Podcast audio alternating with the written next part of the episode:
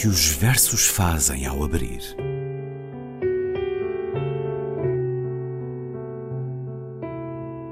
Se leio um livro e ele torna o meu corpo tão frio que fogo nenhum o pode aquecer, sei que isso é poesia. Emily Dickinson. Com Ana Luísa Amaral e Luís Caetano.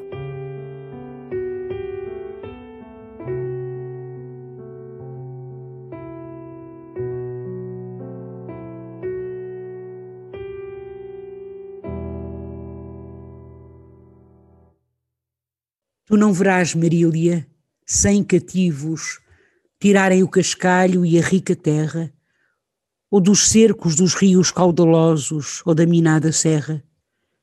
Não verás separar ao hábil negro do pesado esmeril a grossa areia, e já brilharem os granetos de ouro no fundo da bateia. Não verás derrubar virgens matos, queimar as capoeiras ainda novas, servir de adubo à terra a fértil cinza, lançar os grãos nas covas. Não verás enrolar negros pacotes das secas folhas do cheiroso fumo, nem espremer entre as dentadas rodas da doce cana o sumo. Verás, em cima da espaçosa mesa, altos volumes de enredados feitos, ver-me-ás folhear os grandes livros e decidir os pleitos enquanto revolver os meus consultos, tu me farás gostosa companhia, lendo os fastos da sábia mestra história e os cantos da poesia. Lerás em alta voz a imagem bela, eu, vendo que lhes dás o justo apreço, gostoso, tornarei a ler de novo o cansado processo. Se encontrares louvado uma beleza, Marília, não me invejes a ventura que tens quem leva à mais remota idade a tua formosura.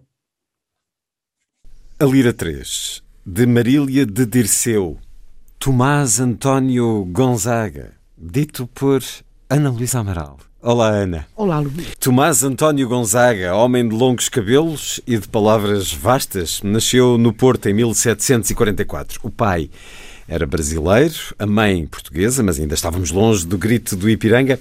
Estudou Direito em Coimbra em 1782, diz-nos a Infopédia. Foi para o Brasil para exercer o cargo de ouvidor e procurador dos defuntos e ausentes na comarca de Vila Rica, em Minas Gerais. Na região abundava o ouro, e os poetas também. Formavam-se academias literárias à volta do arcadismo brasileiro, a celebração do campo, do folclore, das raízes. Por entre o bucólico, pois há necessariamente que surgir o amor, e para Gonzaga ele assumiu a forma de uma jovem de 16 anos. Ele tinha 40, com quem um dia se cruzou. Maria Joaquina Doroteia de Seixas, que ficou para a eternidade como Marília de Dirceu. Dirceu era o nome arcádico do poeta, Marília o batismo que a paixão lhe motivou parecia um romance à medida de uma flauta de pã, mas eis que poucos dias antes de se casarem ele é acusado de conspirar contra a coroa portuguesa no movimento pela independência de Minas Gerais, a chamada Inconfidência Mineira. É preso durante três anos, vai para o degredo durante uma década em Moçambique e em Moçambique casa com a filha de um comerciante de escravos, volta a ser magistrado e tem uma vida abastada. Morreu aos 65 anos, Marília de Dirceu não soube e esperou até ao fim e ela morreu com 85 anos. Uma vida, claro, já várias vezes levada à televisão e ao cinema. As liras de Marília de Dirceu foram publicadas ao longo de duas décadas, entre 1792 e 1812. É um poema em três partes.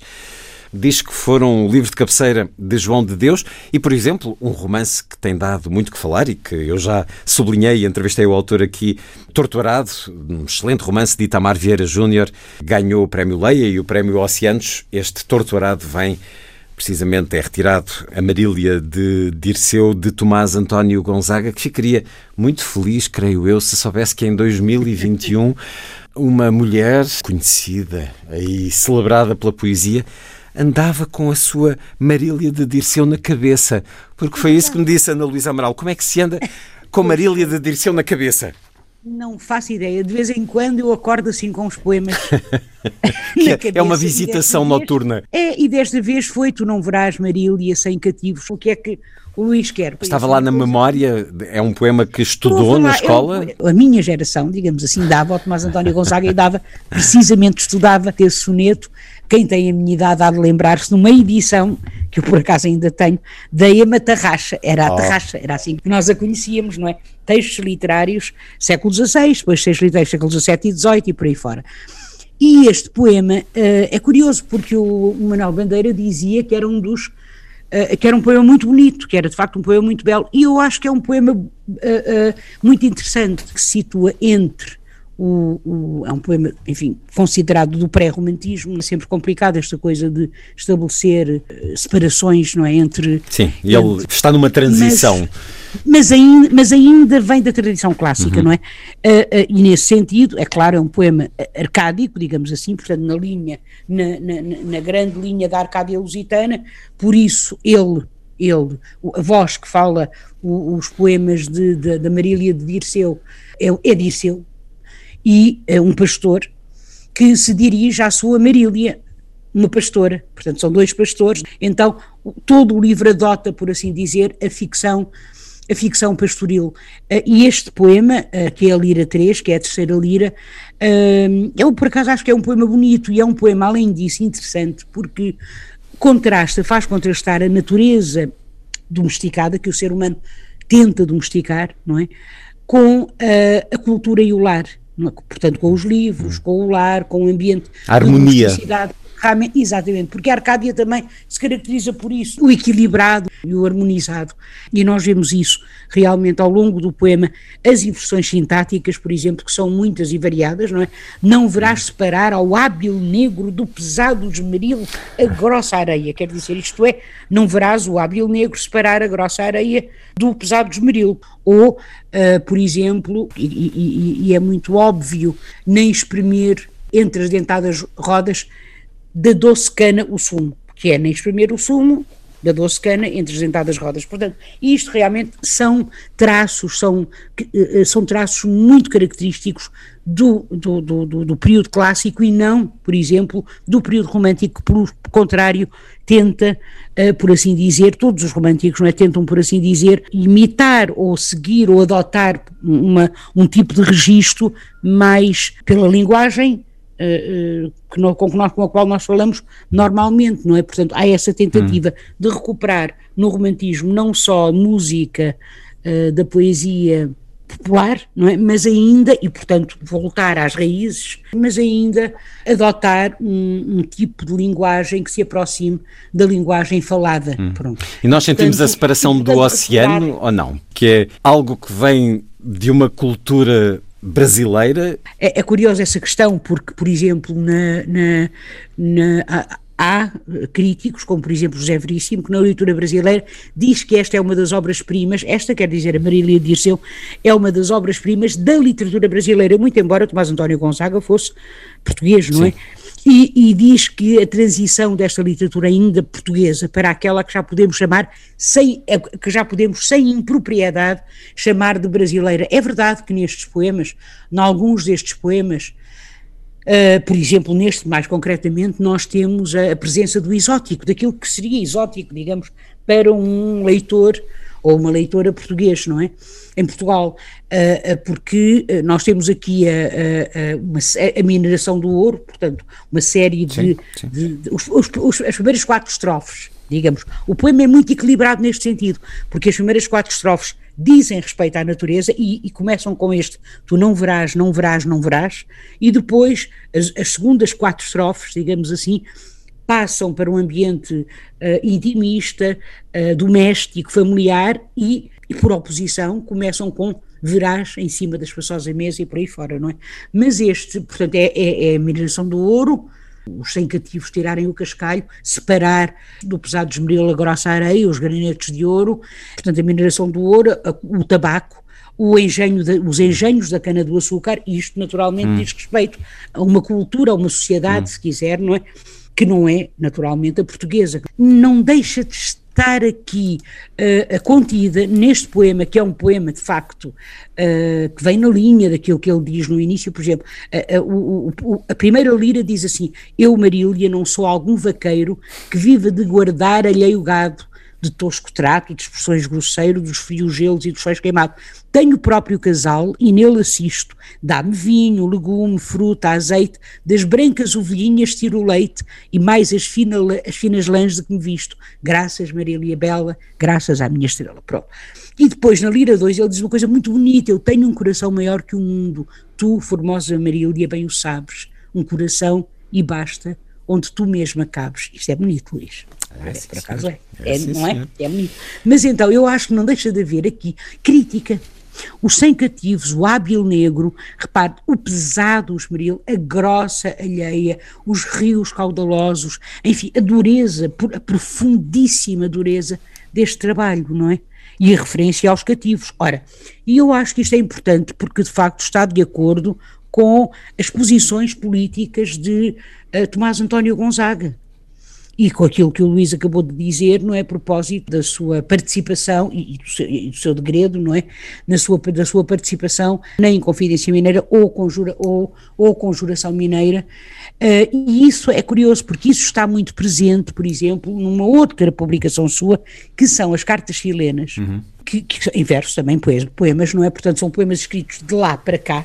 E então uh, uh, eu só cito estes dois versos: o pobre, porque é pobre, pago tudo o rico, porque é rico, vai pagando. E eu... Tão atual. ou não paga de todo. Exato, ou até nem, exatamente, ou até nem paga de todo. Mas então, neste, mas então, neste poema, repare, depois o doméstico, os ver-me-ás folhear os grandes livros, a mestra história, os cantos da poesia, ou seja, nós temos aqui tudo aquilo que diz respeito à cultura, o direito, a hum, história, hum. a poesia, e em cima tudo o que diz respeito à natureza, uma natureza que está a ser completamente hum, violada, violentada, não é? Violentada, Luís, Sim. porque, uh, uh, repare, estes rios caudalosos, esta serra, queimar as. Não verás derrubar os virgens matos, queimar as capoeiras. Capoeiras são as matas, ainda novas, servir de adubo à terra a fértil cinza, portanto, a cinza fértil que sair da queimada dos matos vai servir de adubo hum. à terra, lançar os grãos nas covas e depois enrolar os negros pacotes das secas folhas cheiroso fumo. É a crónica é de um país a nascer também. Exatamente, sim, de um país a nascer, à custa de quê? No fundo, também, não é? Da terra Portanto, e dos homens. Custa, claro, da terra e, do, e dos humanos, não é? E depois, o que nós vamos encontrar é a alegria calma de um lar feliz, não é? E muito bonito também o final, que é se encontrares louvada uma beleza, Maria, num universo de aventura que tens quem leva à mais remota idade, a tua formosura, ou seja, eu e os meus versos. E imediatamente isto lembra-nos, na eternidade da beleza através da poesia, lembra-nos o, o, famosíssimo soneto 18 do, do Shakespeare, não é? Poderei comparar-te a um dia de verão que acaba com enquanto o alento houver e houver humano olhar, hão de viver meus versos e tu neles viver, não é? Uma jura, uma promessa, digamos assim, de que a beleza de Marília e de que a figura de Marília irá ser eternizada até à mais remota idade, através dos versos, naturalmente. E foi, porque, até porque há um selo, os, os brasileiros fizeram um selozinho muito Sim, bonito. Nos anos com... 60. Aliás, Exatamente. há uma cidade, eh, segundo li, há uma cidade Marília. que se chama Marília por causa dela, Exato. que é extraordinário. É um poema importantíssimo para a literatura brasileira, para os portugueses. Uh, diria que está em franco estado de desconhecimento da maioria. Foi dado, então, na escola há uns anitos, agora já não. Marília de Dirceu, de Tomás António Gonzaga, um encontro que se eternizou pelos séculos, qual Dante e Beatrice, esta declaração de amor, de que os versos são capazes como nenhuma outra forma. Ana, até para a semana. Até para a semana, Luís.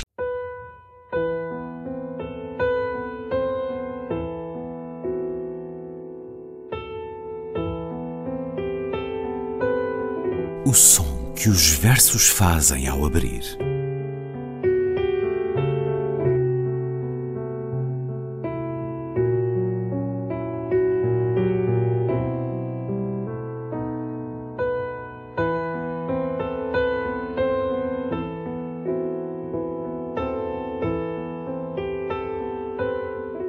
Com Ana Luísa Amaral e Luís Caetano.